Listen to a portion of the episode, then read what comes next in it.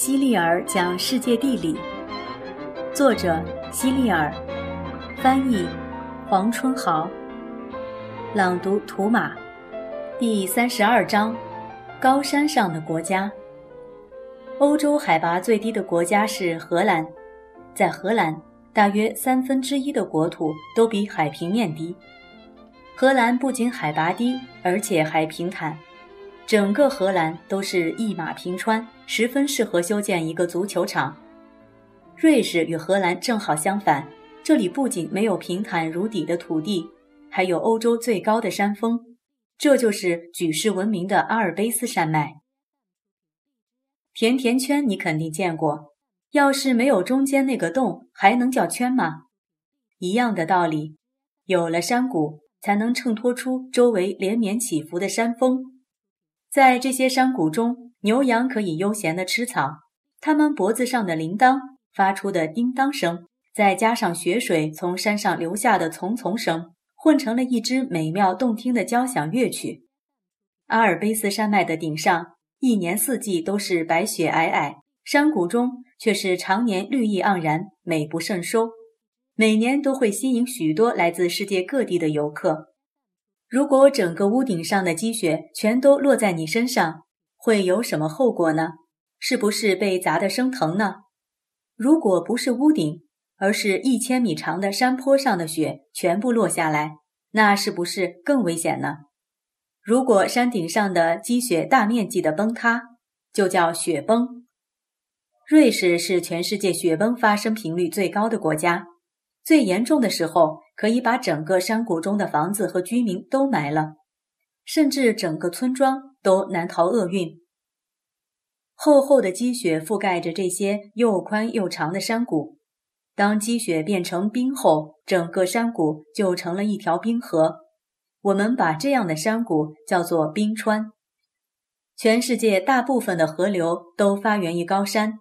从天而降的雨水落到山上后，会进入到土壤和岩石中，然后再从地势较低的地方渗出来，形成一条一条的细流。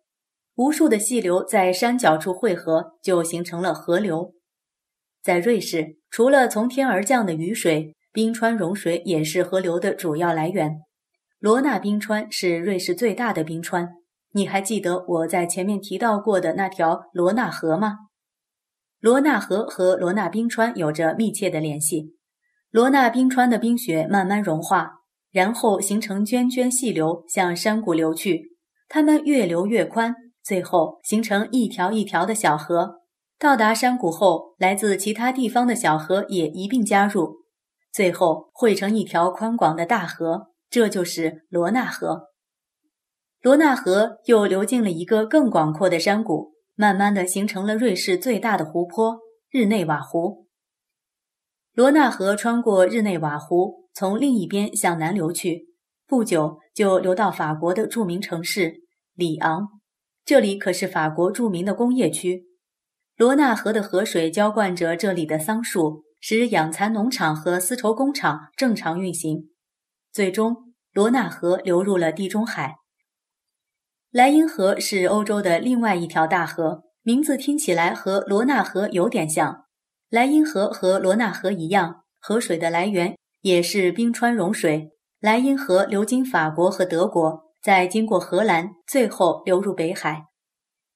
登山是令很多人都很着迷的一项探险运动，尽管登山者需要攀爬崎岖的山路，面对各式各样的危险。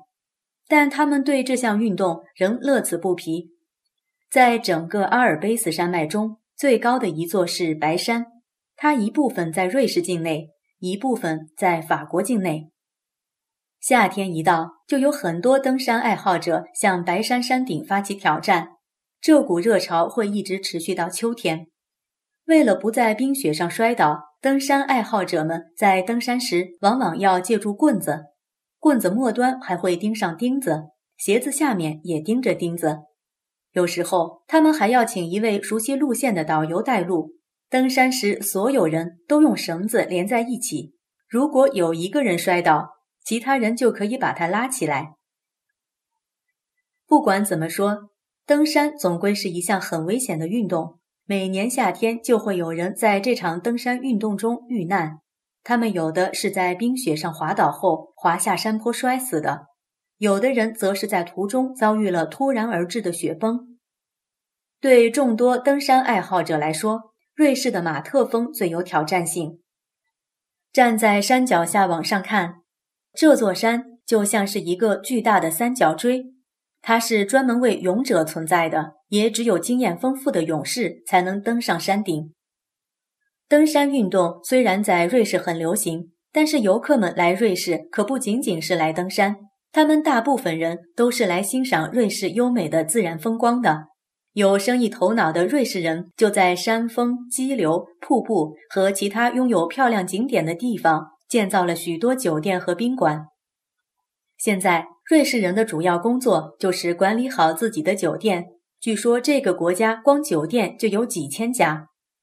除了发达的旅游业，瑞士还有很多令全世界的人都羡慕的东西。瑞士的牛奶巧克力、瑞士奶酪，就是中间有个大洞的那种；瑞士军刀、瑞士手表，在世界各地的大商场里都有销售。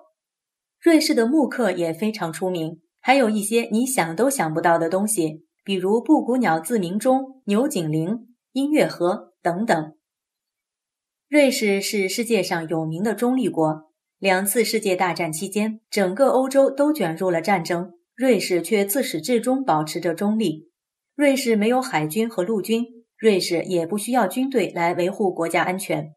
瑞士不临海，海军自然无用武之地。而且瑞士的海拔很高，高大的山峰就是天然的屏障。瑞士人没有自己的通用语言，由于瑞士和法国、德国、意大利接壤。因此，和哪个国家接近，那儿的瑞士人就说那一国的语言。例如，生活在与意大利交界地区的瑞士人说意大利语；生活在与德国交界地区的瑞士人说德语；生活在与法国交界地区的瑞士人则说法语。不过，在瑞士同时会说这三种语言的人比比皆是。瑞士的四面都是高山，是不是去瑞士就一定要翻过这一座座的高山呢？不是，因为高山与高山之间有山谷，山谷的地势都很低。在瑞士，最低的山谷仅有一点六千米。瑞士人把这些低矮的山谷称为山口，其中一个叫辛普朗的山口最著名。曾经，拿破仑就率领着他的千军万马从新普利山口直接进入意大利。圣哥达隧道是瑞士最长的隧道，挖掘这条隧道时非常艰难。工人们分成两批，从山的两头同时挖，挖到中间时就正好碰到一起了。听到这，你是不是感到很神奇啊？但是这些施工的工人一点都不觉得神奇，这都是我们以前规划好的。如果不碰到一起才怪呢。我们可不像老鼠那样乱打洞。新普朗山口下有一条在当时是全世界最长的隧道，长度为十九点八千米。这条隧道连接了瑞士和意大利。虽然火车只需十六分钟就能穿过这条隧道，但是如果你徒步翻越新普朗山口，你知道会用多长时间吗？我曾经做过一次尝试，花了整整两天的时间。在这两天中，我就住在山口的一个救济院里，这里有很多传教士。瑞士人在这里建造这所救济院的目的其实很简单。就是为了让在旅途中奔波的人有一个休息的场所，万一遇上恶劣的天气，也可以在这里暂时躲避。有了隧道，人们就没有必要再走山口了。但是在隧道建成以前，要想从意大利到瑞士，就必须要翻越新普朗山口，必须日夜不停地赶路。海拔较高的山口地区常年暴风雪不断，旅行者很容易迷路，有的甚至会被活活冻死。自从有了这个救济院，那些遇上暴风雪的过路人也有了一个可以躲避的地方。在那里，路人可以喝上热水，吃上热的食物。除教室外，这所救济院还养着很多狗。这种狗叫圣伯纳德犬，它体型高大，身体非常结实，而且还很聪明。教士们专门在救济院旁为这些狗搭建了一些小屋，并对它们进行救生训练。只要暴风雪来临，圣伯纳德犬就会从救济院里出发，在风雪之中给迷路的人们引路，或者搜寻埋在雪里的人。圣伯纳德犬是怎么搜寻到埋在雪下的人呢？别忘了，它们的嗅觉非常发达，能够闻到深埋在雪下的人的气味。他们把这些人刨出来，再拖到一个相对安全的地方。每只圣伯纳德犬的脖子上都系有一个装面包和烧酒的小桶。他们会一直守在那些幸存者旁边，用热乎乎的舌头不停地去舔他们的脸，直到他们苏醒过来。一旦遇难者苏醒过来，圣伯纳德犬带着的面包和烧酒就派上了大用场。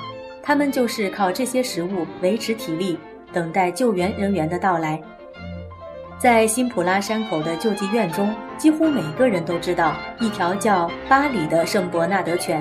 它一共救出了四十名被埋在雪下的行人，但是在救第四十一人时，却被误认为是狼而遭到了枪杀。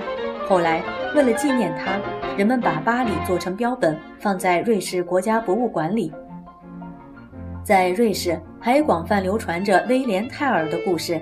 据说，卢塞恩湖边的小教堂就是当年威廉泰尔用箭把儿子头顶上的苹果射下来的地方。还有一点你可能不知道，卢塞恩湖被誉为“光明之湖”，是瑞士众多湖泊中最为漂亮的一个。